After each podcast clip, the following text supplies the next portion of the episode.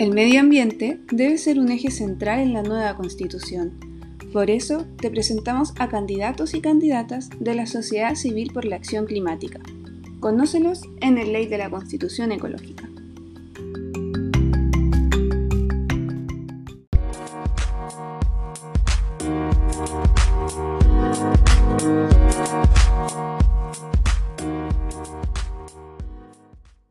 Buenísimo entonces. ¿Cómo está Bien, ¿y tú, Sara, qué tal todo? ¿Cómo está Isa? ¿Bien? Bien, todo bien aquí. Bien, aquí estamos aperrando. Aperrando. Aperrando, aperrando. no queda de otra. Oye, Sara, te doy la bienvenida a ti y a todas y todos quienes nos ven ahora y quienes nos van a estar viendo después en la cuando dejemos el videito arriba. Les doy la bienvenida a nuestro ya cuarto, cuarto o tercer, cuarto capítulo de El Ley de la Constitución Ecológica de la Sociedad Civil por la Acción Climática, que como saben bien son programas cortitos de media hora que estamos realizando con todas y todos nuestros constituyentes ecológicos y ecológicas para que se presenten, ustedes las y los puedan conocer y también nos cuenten cuáles son sus propuestas y qué quieren hacer ahí en la convención para poder construir no solo ellos y ellas, sino que entre todas y todos una constitución ecológica. Así que sin darme más vueltas, le quiero dar la bienvenida a alguien que yo creo que no necesita presentación en este mundo ambiental, que es nuestra tremenda Sara Larraín, activista ambiental. Hace, hace un tiempo salió, vi por ahí por los Twitter, que fuiste la primera mujer en la papeleta junto, en la papeleta presidencial junto a la gran Gladys Marín, así que creo que esa es una, una increíble presentación, Sara. Fue candidata presidencial en las elecciones del 99, actualmente se, se desempeña como directora de Chile Sustentable y tiene una gran trayectoria ambiental. De hecho, que entre muchas, muchas otras cosas, voy a presentar su libro también, porque así de genial es Sara Larraín. Así que nada, Sara, te doy la bienvenida, te doy las gracias también por estar aquí y te doy el pase a que tú misma te puedas presentar, contarnos un poquito no solo de quién eres y cuál es tu trayectoria, sino que por qué quieres hablar de medio ambiente y de constitución ecológica en esta convención y en esta nueva constitución, obviamente, que estoy segura que no solo vamos a escribir, sino que vamos a tener. Bueno, muchas muchas muchas gracias Isabela por la, por la presentación, gracias a la, a la iniciativa de la sociedad civil por la acción climática, del cual es una coalición, del cual eh, Chile Sustentable, la organización que yo coordino, somos parte. Eh, y bueno, y también eh, eh, destacar a, Isabela, que ha sido una tremenda dirigente estudiantil, tremenda directora de CEUS, eh, tremenda organizadora de los foros de sustentabilidad en la Universidad de Chile, así que genial, promete, promete, promete, y es espectacular, espectacular ver, ver las nuevas generaciones de, jóvenes y organizaciones jóvenes que, que están expresándose hoy día, hoy día en Chile. Mira, yo, eh, yo la verdad es que vengo, vengo del mundo de la cultura y de la, y de la academia. Yo estudié arte, hice un bachiller en estética, em, em, estudié unos años antropología, después lo dejé, pero, pero en, los, en los trabajos de campo, eh, particularmente en el mundo mapuche-pehuenche, en la zona aymara, eh, me di cuenta de que la verdad es que no hay ninguna posibilidad de eh, la existencia de cultura eh, y de sobrevivencia humana sin el territorio, sin el medio ambiente. Y, y, obviamente además las formas culturales dependen de esa relación entre el hombre y, el medio ambiente y por lo tanto me fui desde como el tema de la cultura al tema ambiental, que ha sido un tema como más técnico de las ciencias biológicas, etcétera, etcétera. no dejando la cultura, pero, pero claramente me interesé no solamente por nosotros, sino que em, por, por, la sociedad de la cual somos parte y por el, la biosfera o el sistema vivo mayor del cual también somos parte. Y ahí yo un tiempo, eh, en tiempos de la, de, la, de la dictadura fue complicado, nosotros hicimos empezamos a crear un movimiento por la acción ecológica porque nos empezamos a dar cuenta de que habían conflictos no, no, no había un movimiento ambiental eh, todavía en Chile, ahí conformamos la Red Nacional de Acción Ecológica que hacían acción, no había muchas ONG, eh, digamos, eh, organizadas, institucionalizadas, y de ahí yo diría que se fue generando un, un movimiento social del cual yo fui parte, respondiendo a los desafíos y a los problemas que habían. Si en el fondo todos los movimientos, el movimiento indígena, el movimiento ambiental, el movimiento de, mujeres, la verdad es que son reacciones de partes de la sociedad para equilibrar aspectos que están mal o que están abandonados o que están excluidos. Y, yo diría que por lo tanto parte de un movimiento ambiental es una, eh, yo diría es una emergencia natural de la especie humana que parte de sus miembros dicen, eh, perdón, ojo, luz roja, luz roja, luz roja. Así como hoy día es el movimiento de los jóvenes, principalmente por el tema del cambio climático, que han llevado el liderazgo, eh, yo creo que es un tema, es un tema, digamos, eh, natural de expresión de la, de la especie. Y yo particularmente me quedé un, un, rato en la universidad haciendo clases, pero al mismo tiempo seguíamos con la Red Nacional de Acción Ecológica, después me tocó, tuve la oportunidad de hacer varios estudios para Greenpeace, logramos traer la oficina de Greenpeace a Chile, yo a mí me tocó fundar la oficina de Greenpeace, que en esa época, em, estamos hablando recién de 1990, una época fundamental para la transición democrática, justamente el primer gobierno de transición, no habían lucas para menos. Entonces, traer lucas para trabajo ambiental era clave, y ahí en el fondo, eh, bueno, hicimos esta oficina, pero seguíamos con la Red Nacional de Acción Ecológica, que era como la especie de la incubadora de distintas organizaciones eh, que trabajaban en distintos temas. Eh, y de ahí inmediatamente nos, empezamos a preocupar del tema de, de, cómo íbamos a concretar el tema de las políticas públicas, cómo íbamos a ir hacia políticas ambientales. En esa época era una, era una extrañeza, eh, era, un tema de que no era prioridad, era prioridad la economía, era prioridad los derechos humanos, que está muy bien, pero, pero ya estaba la crema ambiental, ya teníamos Santiago contaminado, ya el tema de los pesticidas estaba, ya había reventado, habían problemas serios con las mujeres, eh, teníamos contaminación de río, o sea, la cosa no estaba bien. Y yo diría que hemos avanzado lento, eh, pero algo hemos avanzado. Y, y particularmente nosotros el año 97, eh,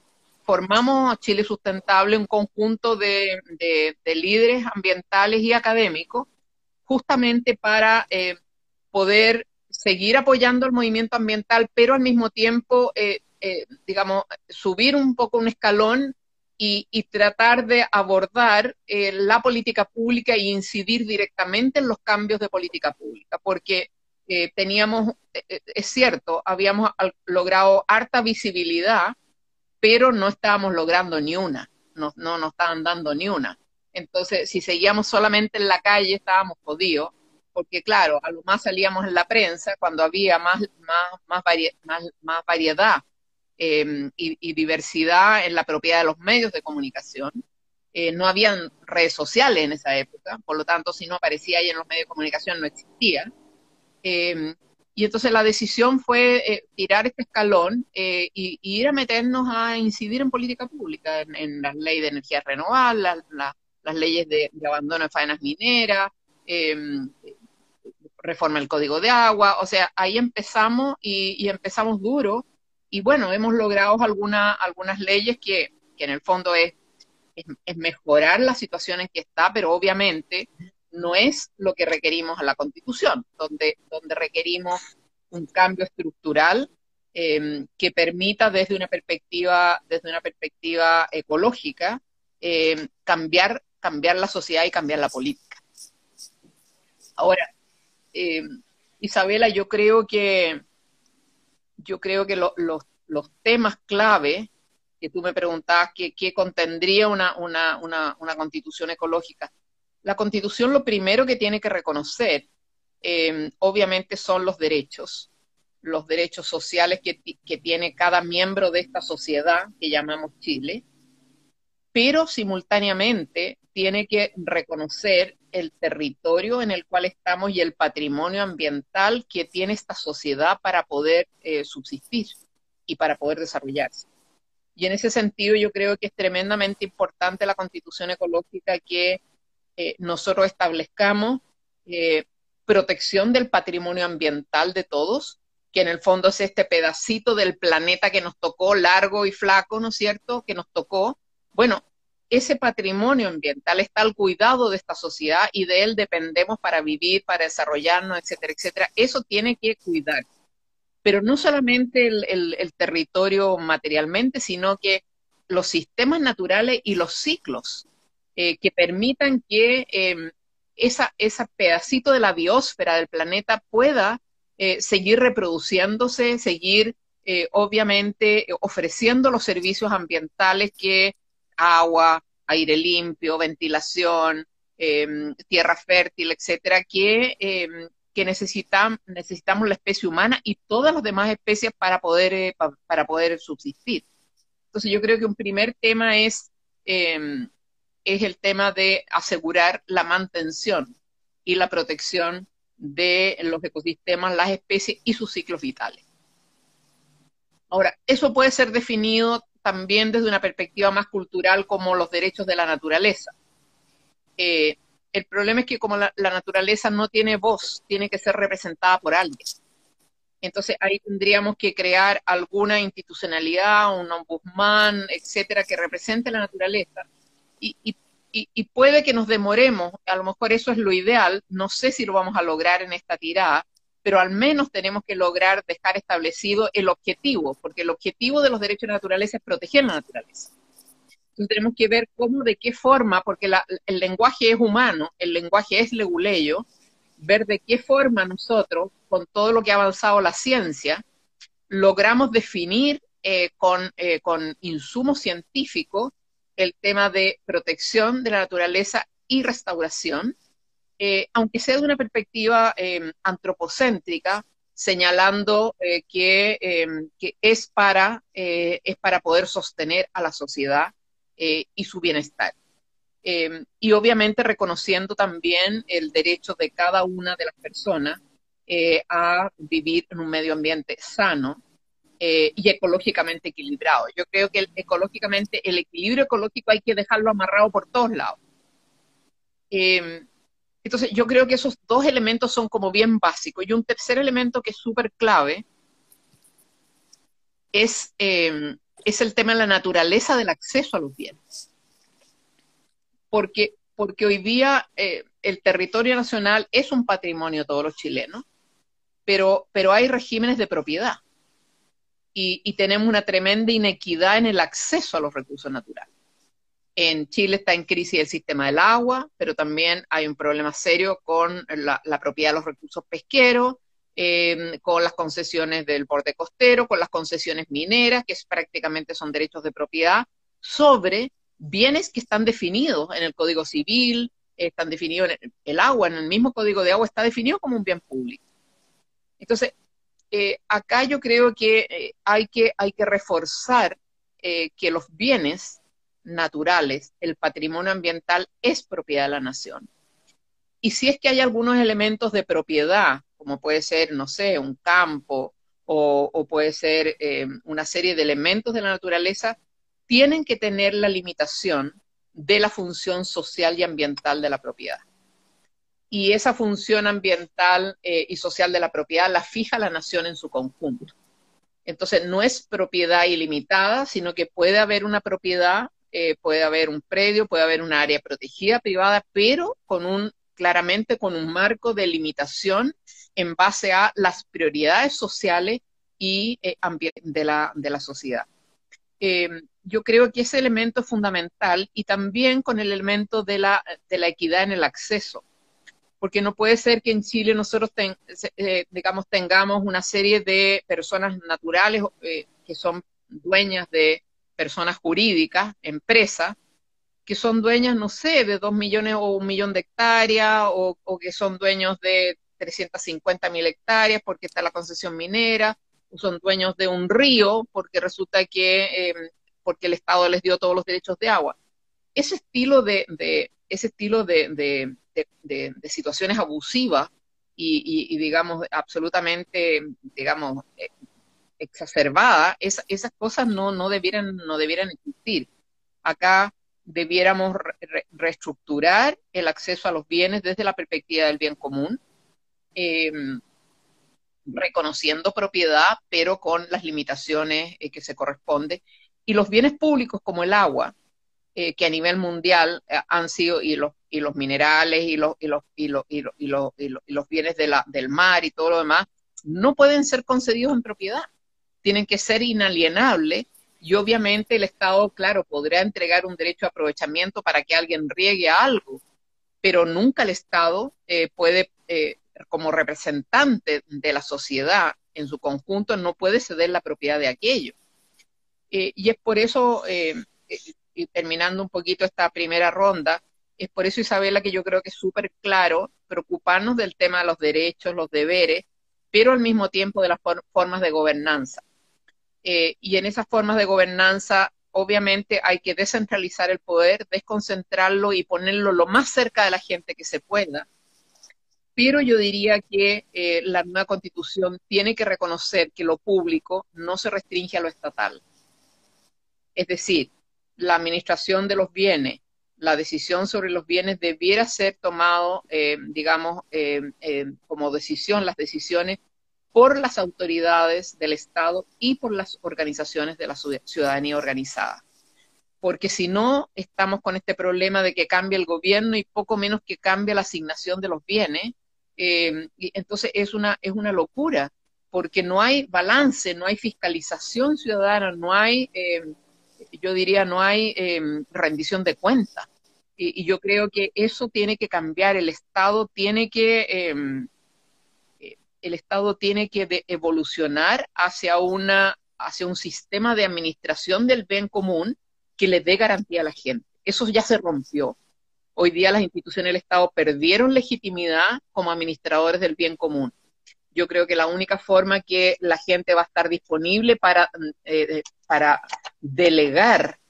la administración del bien común es con una amplia participación de la gente que eh, va a tener eh, la posibilidad de que las autoridades rindan cuenta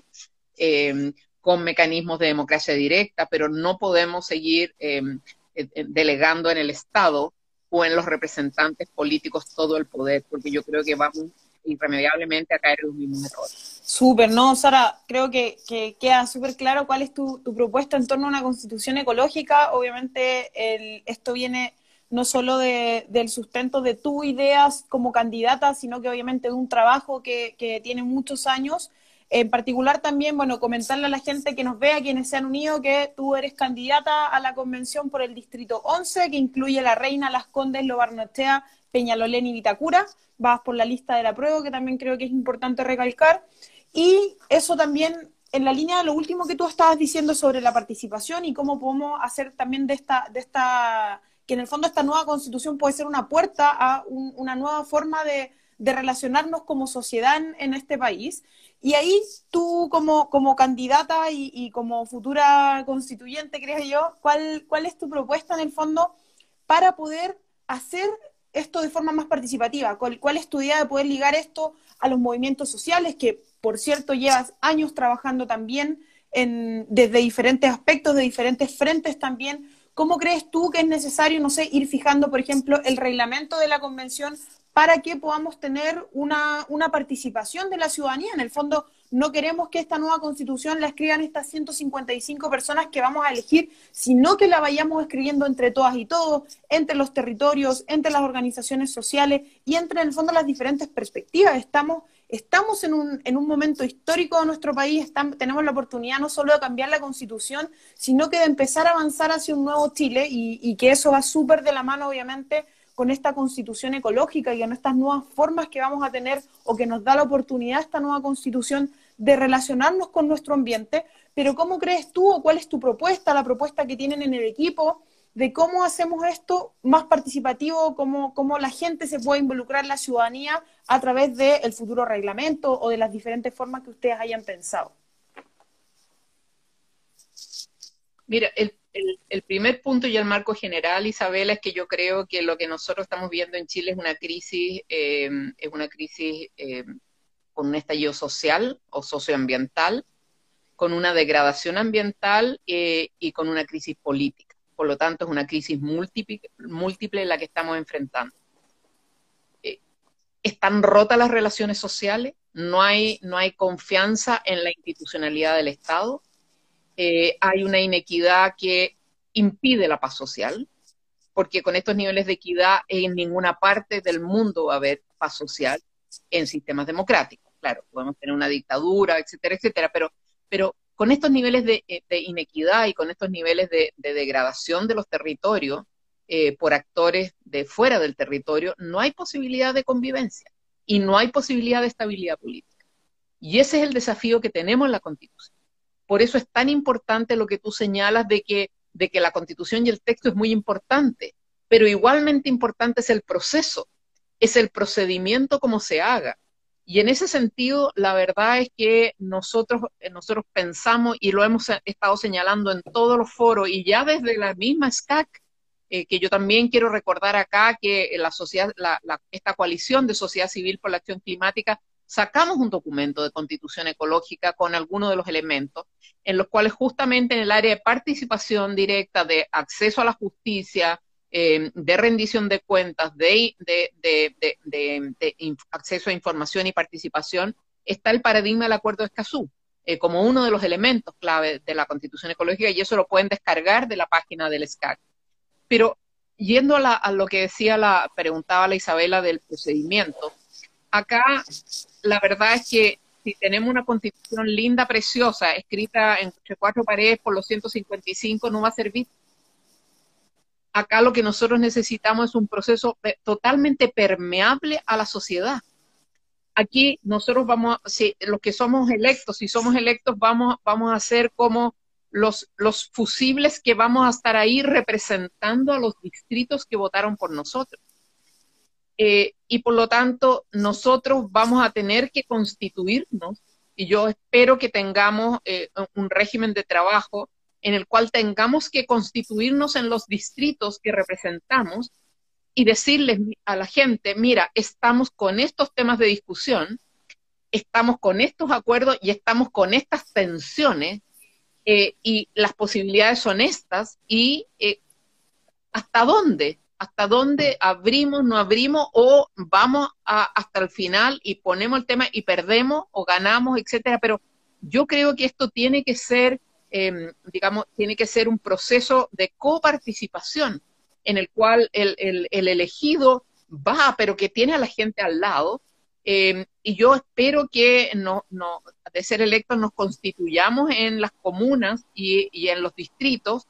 que, se, que la gente elija sus representantes y que hayan discusión en los gimnasios, ya haya discusión en los estadios, ya, ya haya discusión en las escuelas y que los municipios hayan, eh, eh, propongan eh, educación constitucional y que los niños también participen y planteen las ideas,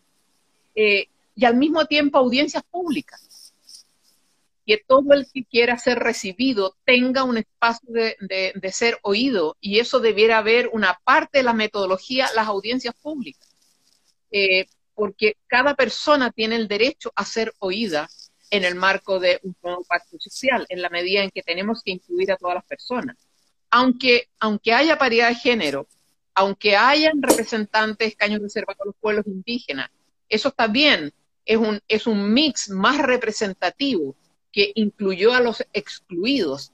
pero, pero particularmente la metodología tiene que ser absolutamente abierta y con transparencia. O sea, nosotros somos partidarios de que las discusiones sean públicas,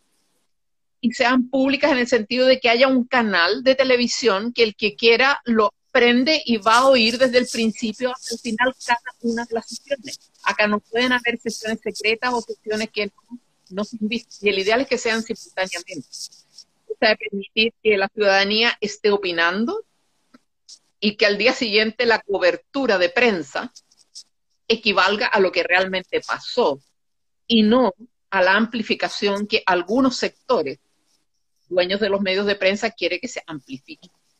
Entonces, yo creo que eh, la, garantía de este proceso constituyente es la transparencia absoluta y la, y la, y la permeabilidad absoluta entre la ciudadanía y el proceso. Y yo creo que esto tiene que ocurrir en todas las regiones, en la metropolitana, y al menos eh, nuestro sector va a exigir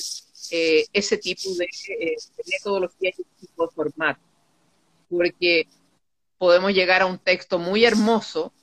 eh, con muchos acuerdos, pero si la verdad la gente no siente que ha participado en el proceso, no va a tener ninguna legitimidad. Y lo que nos estamos jugando hoy día es la legitimidad de, un nueva, de una nueva propuesta para que la gente pueda tener nuevamente una cierta o, empezar una relación de diálogo y de confianza eh, que se ha perdido con, con los otros. Eh, tanto políticos como, como de partidos políticos como representantes independientes. Totalmente, Sara, estoy, estoy completamente de acuerdo contigo, de hecho me convenciste, yo voy a votar por ti el 11 de abril, yo voto en Las Condes, eh, así que tienes mi voto. No, además de, además de eso, quiero, me, quiero colgar de, de, una de las cosas que dijiste para hacerte la última preguntita, porque nos van quedando unos cuatro, cuatro minutitos más o menos. Esto de que no nos basta con una muy linda constitución, que de hecho sabemos, hay varios casos en Latinoamérica, por ejemplo, de estas constituciones que son constituciones ecológicas, pero que en la práctica son, son difíciles de aplicar y que no existe en el fondo el marco legislativo que no, la legislación que nos permita aplicarla. Y en eso, teniendo en cuenta todo tu trabajo en legislación ambiental a lo largo de tu carrera, has participado obviamente en código de agua, en glaciares o en el proceso de descarbonización. Entonces, ¿cómo ves tú teniendo esa, esa experiencia en cuenta y, obviamente lo difícil que ha sido pujar un montón de temas en este país cuando se trata de medio ambiente y obviamente de protección del medio ambiente, ¿cómo crees tú que esta constitución ecológica, que nuevamente estoy segura que vamos a escribir y vamos a tener, cómo crees tú que esta nueva constitución nos podría aportar, pero también qué desafíos nos dejaría pendientes porque no las cosas las cosas y los desafíos no se van a acabar con la nueva constitución, sino que vamos a tener un montón de nuevos desafíos. Entonces, ¿Cómo ves tú quizás esta, esta nueva constitución como un punto de inflexión? ¿Y qué nos queda para adelante una vez que tengamos esta constitución ecológica que podría ser, por ejemplo, a través de tus propuestas y todos los otros candidatos ecológicos que tenemos en la SCAC y que existen también a lo largo del país? Mira, yo creo que el elemento más importante dentro del proceso y de los contenidos es que la ciudadanía viva el proceso constituyente no se lo delegue, y, ahora estoy hablando como ciudadana, el proceso no puede ser delegado a los 150 o 55 representantes. Cada ciudadano tiene que participar en todo el proceso constituyente, haciendo el seguimiento, em, estableciendo eh, audiencias públicas, estableciendo eh, marcha, em, em, eh, eslogan, lienzo, WhatsApp, Twitter, o sea, acá, acá tenemos que tener un país constituyente con el objeto de que en este proceso toda la gente quede integrada en una nueva convivencia de discusión y de diálogo. Eso yo creo que es súper fundamental. Por lo tanto, por favor, los ciudadanos no deleguen. Van a ser sus representantes, pero ustedes no pueden delegar su ciudadanía. Eh, su control de la política pública, su autonomía como ciudadanos, no pueden delegarla en nadie. Yo creo que tienen que ser ciudadanos constituyentes todos, aunque no sean convencionales constituyentes, pero ciudadanos constituyentes todos, hasta los niños. Eh, y el segundo, y el segundo elemento que yo creo que es tremendamente relevante por el desafío que tú señalas, es que si, si tenemos poco margen de maniobra, vamos a poder sacar una constitución con no muchos elementos, pero yo creo que vamos a tener que eh, hacer realmente fuerza para sacar aquellos elementos que son clave, porque esos elementos lo que van a hacer es que van a eh, permitir cambiar las leyes, reformar todas las leyes de acuerdo a los principios, deberes y derechos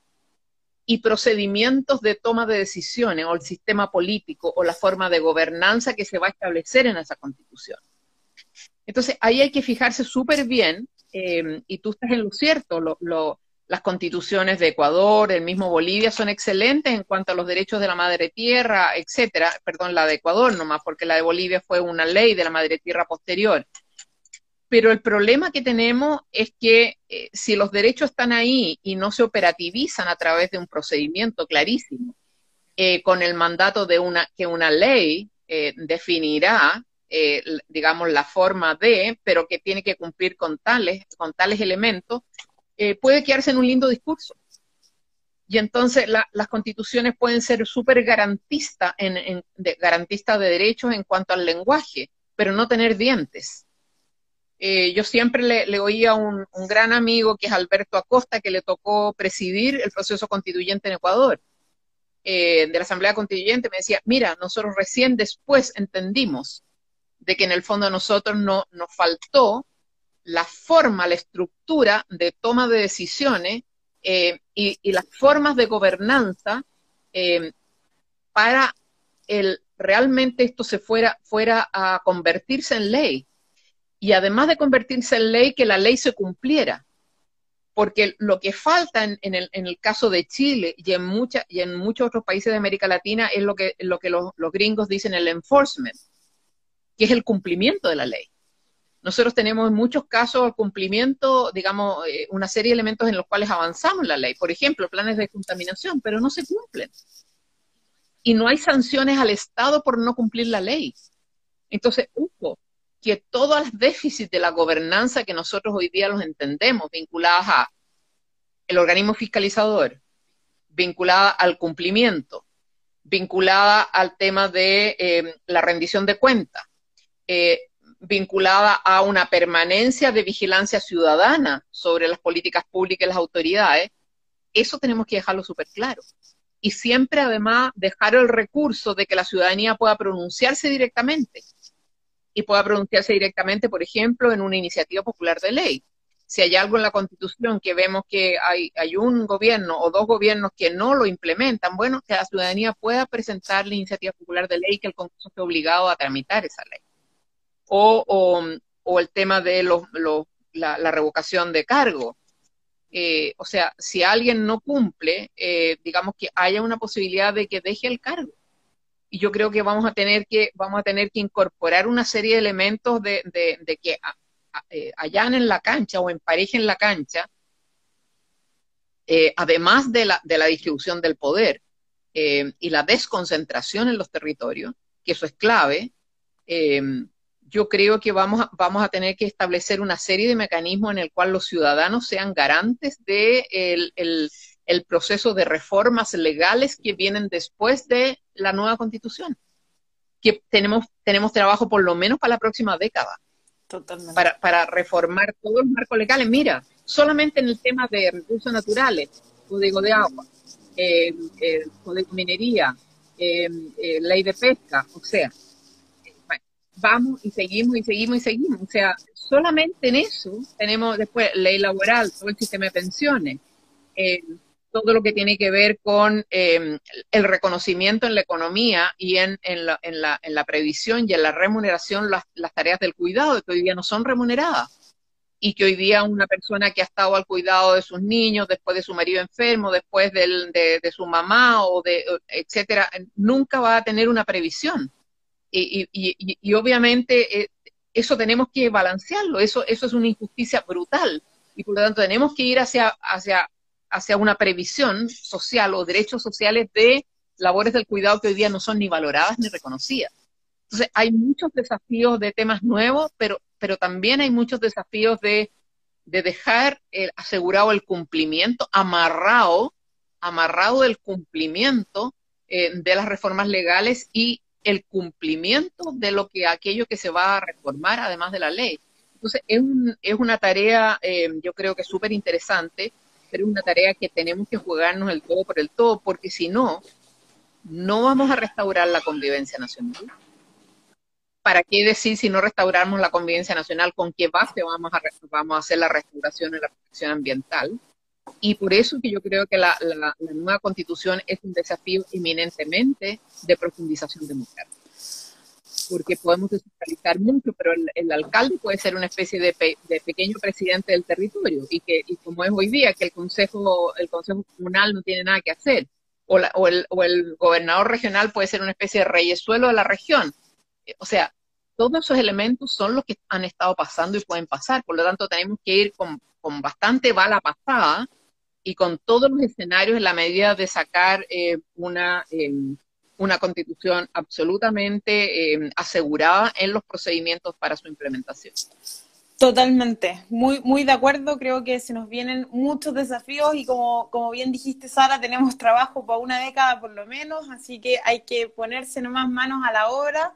nos pasamos un poquito del tiempo, así que perdón porque a mí me gusta ser puntual en este ley de, del clima o ley de la constitución ecológica, pero, pero no, se puede, no se puede parar esta conversación. Así que, Sara, te quiero agradecer por tus conocimientos, por compartirnos las ideas que tienes tú y que tiene tu equipo para, para esta, esta convención. Desearte suerte ya en este, esta recta final, queda un mes y un día básicamente para las elecciones, para el 11 de abril hacerle un llamado también a las personas que nos están viendo, que nos van a ver, a que se informen, a que voten por personas que se comprometan con una constitución ecológica, con una constitución que avance obviamente a más igualdad.